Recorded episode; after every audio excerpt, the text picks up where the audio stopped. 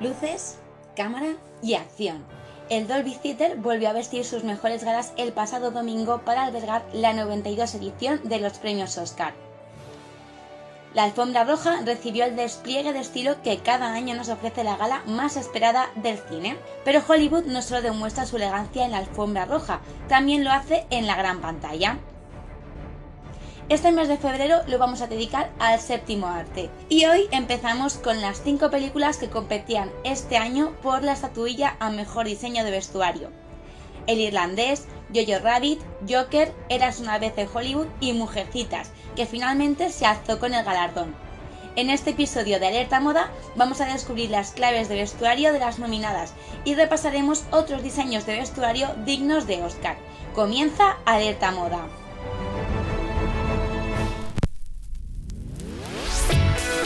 Alerta Moda, un podcast para descubrir y disfrutar la moda en cualquier parte.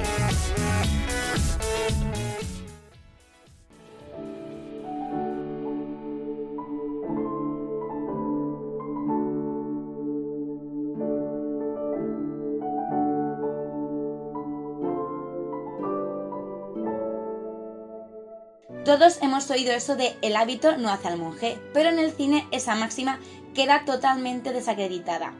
El vestuario de una película es una parte imprescindible para que la historia que nos cuente traspase las pantallas. Un trabajo complicado y muy meritorio que la Academia premia desde 1949, uno de los premios donde más presencia femenina hay entre los candidatos. Cinco films y cinco estilos muy diferentes competían este año por el galardón, que finalmente ha ido a parar para la versión de Mujercitas de Greta Gerwig, pero todas ellas albergan secretos de vestuario que merece la pena revisar.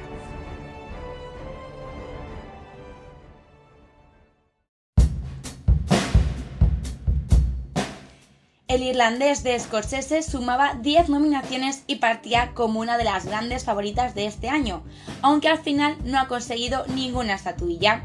Entre sus candidaturas estaba la de mejor diseño de vestuario. Christopher Peterson y Sandy Powell han sido los encargados de vestir a Joe Pesci, De Niro y Al Pacino como auténticos dandies. Trabajaron duro para que cada personaje contase con un estilo propio, a pesar de que el uniforme oficial en la película es el traje.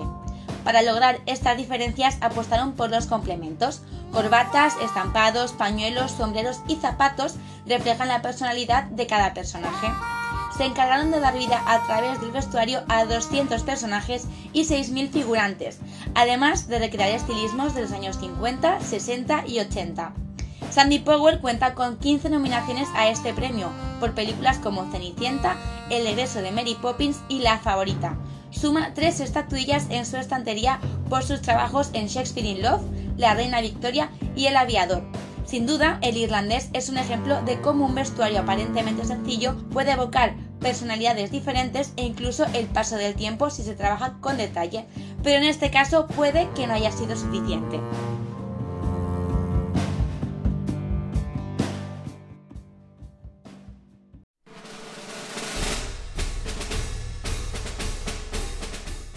En Jojo Rabbit, Taika Waititi nos cuenta, a través del humor y la ternura, la historia de Jojo, un niño nazi que tiene un amigo imaginario muy particular, Hitler.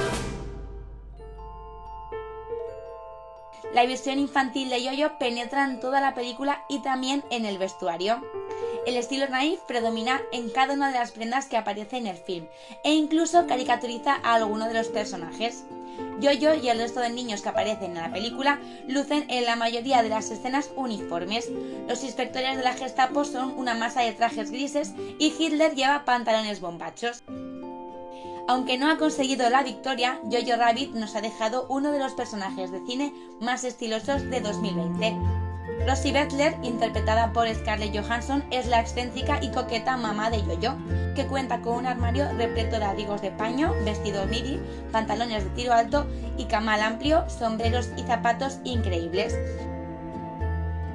La responsable de esta fantasía extravagante e infantil es la mexicana Mayes Rubeo, que optaba por primera vez a este premio y que, antes de vestir a Yoyo y Hitler, vistió a Thor y a los extraterrestres de Avatar. Crear un vestuario militar a partir de la mirada de un niño es un trabajo complicado, pero quizás a la vez poco académico. A pesar de no conseguir la estatuilla, Rubeo puede estar de enhorabuena, porque la cinta ya se alzó con el premio del gremio de diseñadores de vestuario a mejor vestuario en película de época.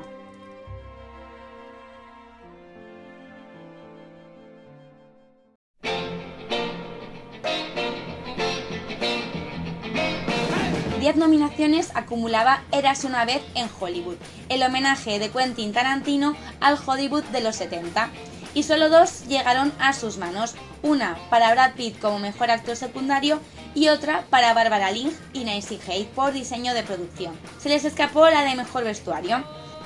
El glamour se apoderaba de la película y nos traslada enseguida al Hollywood de Sharon Tate.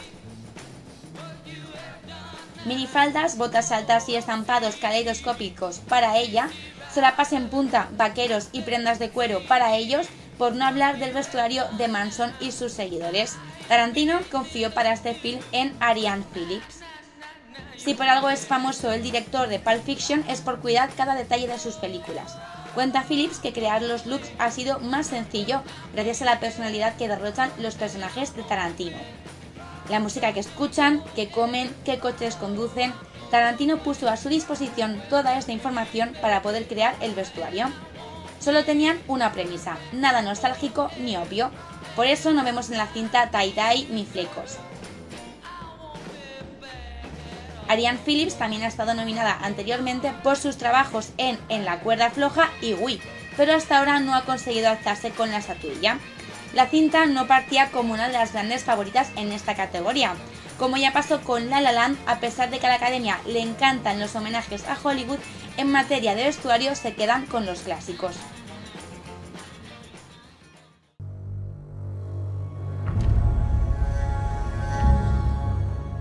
Once candidaturas convertían al Joker de Todd Phillips en la película más nominada de esta edición de los Oscar.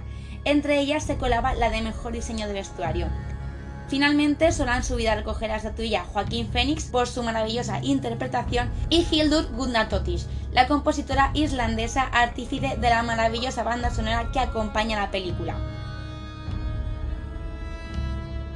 Aunque este sea un podcast de moda, os aconsejamos que sigáis muy de cerca los pasos de Gunnartóttir, porque también es la responsable de la inquietante banda sonora de otro éxito audiovisual de este año, Chernobyl,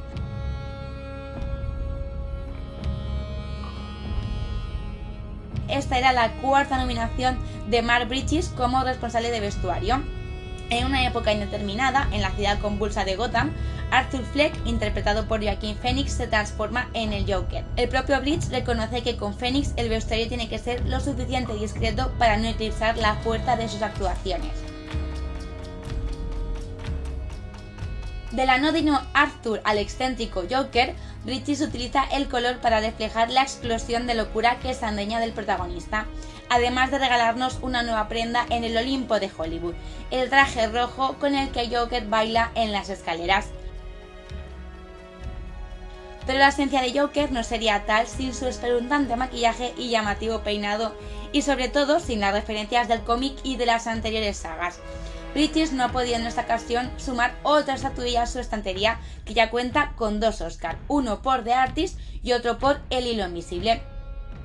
Joker era la clara favorita en otras candidaturas, pero no partía precisamente como la preferida en esta categoría, sobre todo si tenemos en cuenta que este año hemos disfrutado en la gran pantalla de trabajos más llamativos como los de Rocketman, Downton Abbey o Dolemite is My Name. Aún así, esta nominación es el reconocimiento a British por ser capaz de reflejar a través del vestuario la transformación física y psicológica del personaje que sin duda ha marcado 2019.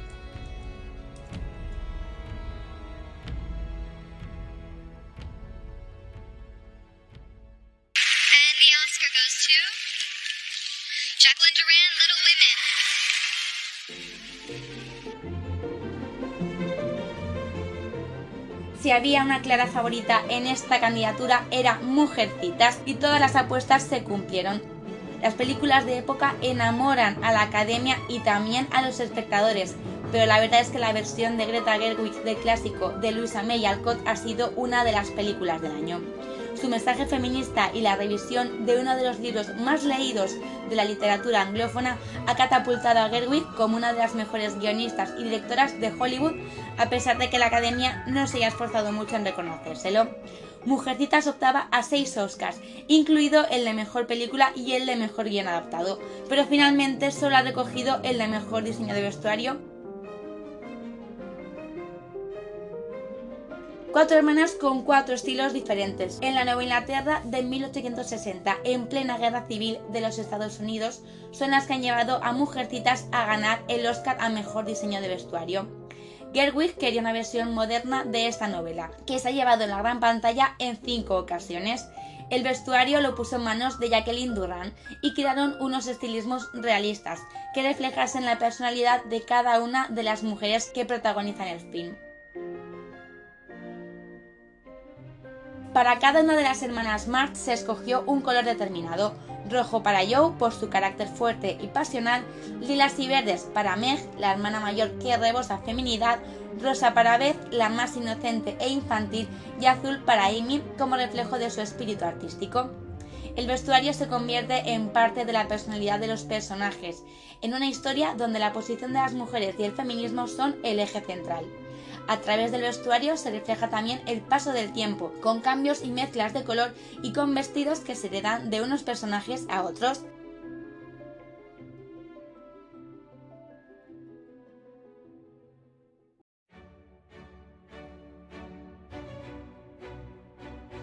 Para crear estos looks, especialmente ideados para que tuviesen un carácter actual y del día a día, se inspiraron en la estética prairie, cada vez más presente en nuestros armarios y en las tiendas de moda low cost. La estética prairie es la estética campestre, vestidos de flores, faldas por encima del tobillo, botas anudadas, sombreros de paja y cestas de picnic. Marcas como Shims, Kling o The Vampire White han popularizado esta estética en el último año. Y no nos cabe duda que el éxito de Mujercitas va a originar una explosión de prendas prairie esta primavera. Durán es garantía de éxito en un film de época. En su currículum están los vestuarios y nominaciones de Orgullo y Prejuicio, Mr. Turner, La Bella y la Bestia o Ana Canedina, por la que ganó el Oscar en 2012. Además, también es la responsable del famoso vestido verde de Keira Knightley en Expiación.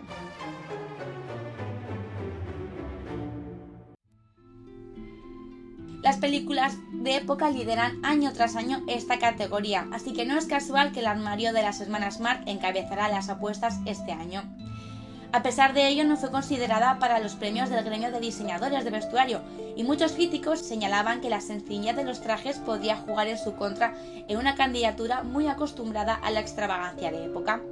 Mujercitas ya se había alzado con el BAFTA a mejor diseño de vestuario, y pese a las notas discordantes, no había obstáculo alguno en su carrera a por el Oscar.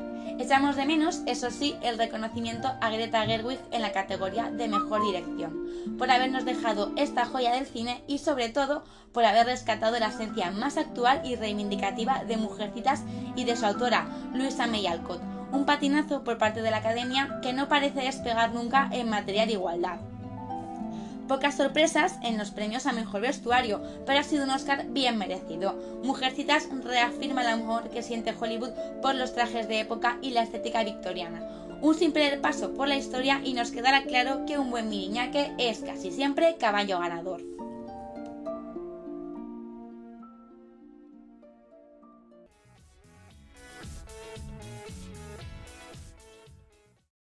Desde 1949 han recogido el premio a Mejor Diseño de Vestuario las agujas más codiciadas del cine internacional, verdaderas obras de arte que son capaces de contar historias y que traspasan la gran pantalla.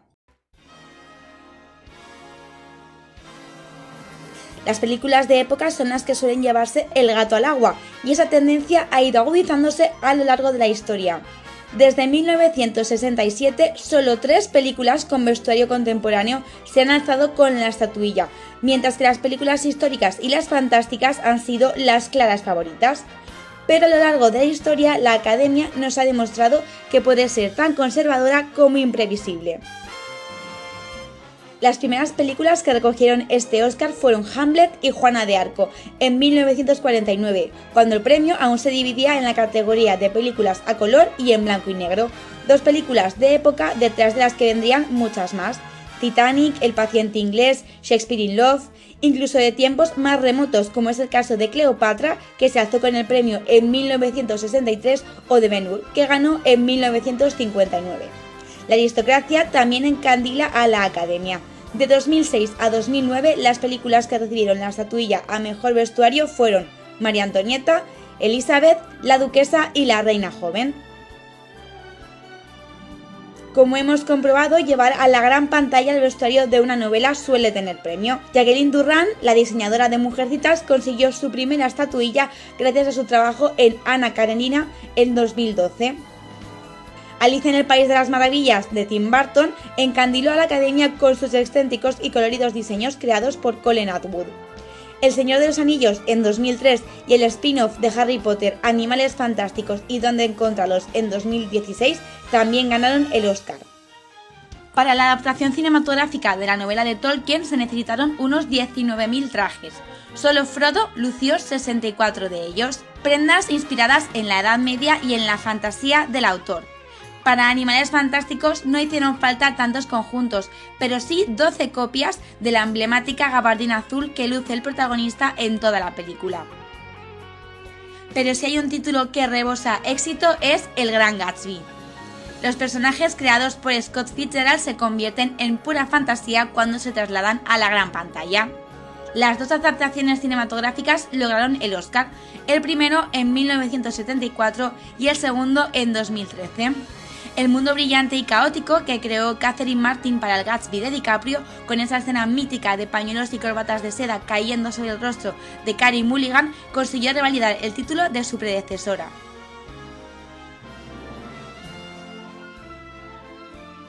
The Artist ganó el premio en 2011 por su elegante y sofisticado vestuario que nos trasladaba a principios del siglo pasado.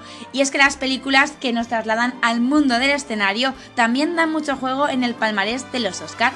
En 1994 lo hizo Priscilla, la reina del desierto, el famoso musical road movie lleno de color, plumas, pelucas, pantalones campana, plataformas y toda una oda a la diversidad y al amor.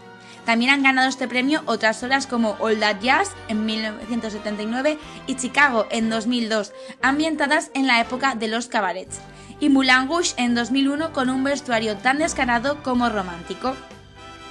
Y la moda por la moda también se premia.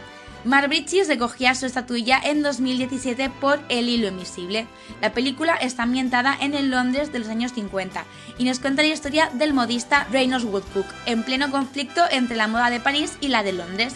La cinta debía reflejar la elegancia y glamour de los vestidos a medida que se hacían para la jet set de la sociedad británica de la época. Escena tras escena se convierte en un auténtico desfile de alta costura. De vez en cuando, la Academia también nos sorprende premiando a films fantásticos e incluso a superhéroes. En 2018, Ruth Carter recibía el premio de la Academia por la fantasía afrofuturista de Black Panther. También Mad Max recibió este galardón. Fue en 2015 y Jenny Bevan, la responsable de vestuario, obtuvo su reconocimiento por su estilo apocalíptico donde la suciedad formaba parte del armario. El film competía contra Carol, Cenicienta y la chica danesa, que era la clara favorita. Como curiosidad, este año también optaba al premio El Renacido, la película que le valió a DiCaprio su primer Oscar y cuyo vestuario se salía mucho de los cánones de la academia. El ejército imperial, la princesa Leia, Luke y Darth Vader también consiguieron este Oscar. Fue en 1978. John Moyo recogía el premio a Mejor Vestuario por Star Wars Episodio IV, Una Nueva Esperanza. Moyo tomó como referencia numerosas fuentes de inspiración. Los uniformes nazis de la Segunda Guerra Mundial para Darth Vader, los kimonos de los samuráis para los Jedi y el Far West para Han Solo. Para Leia confeccionaron la famosa túnica blanca expresamente y Moyo se encargó de complementarla con botas altas y cinturón grande para darle más fuerza. Al igual que hay historias y épocas que son valor seguro hacia la carrera de los Oscar, también hay nombres propios que están más que avalados. Edith Head es la persona que más nominaciones y galardones ha recibido en esta categoría. En total 35 nominaciones y 8 victorias, por películas como Un lugar bajo el sol, Vacaciones en Roma, Sabrina y Sansón y Dalila. En ella se inspira la carismática Edna de Los Increíbles. La diseñadora de vestuario era uno de los grandes nombres de Hollywood y la mujer que más premios de la Academia ha recibido.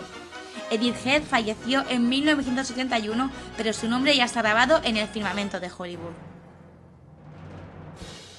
Seguro que aún llegáis a tiempo para ver en pantalla grande el trabajo de Durran en Mujercitas y también el del resto de los nominados. Mientras pensáis por cuál empezar, podéis aprovechar y escuchar nuestros episodios anteriores desde vuestra plataforma favorita. Para no perderos ni una pista sobre moda, lo que tenéis que hacer es seguirnos en Instagram, donde además podrás encontrar todas las notas e imágenes de este episodio. Y nos encontramos muy pronto en el siguiente episodio de Alerta Moda. Alerta Moda, un podcast para descubrir y disfrutar la moda en cualquier parte.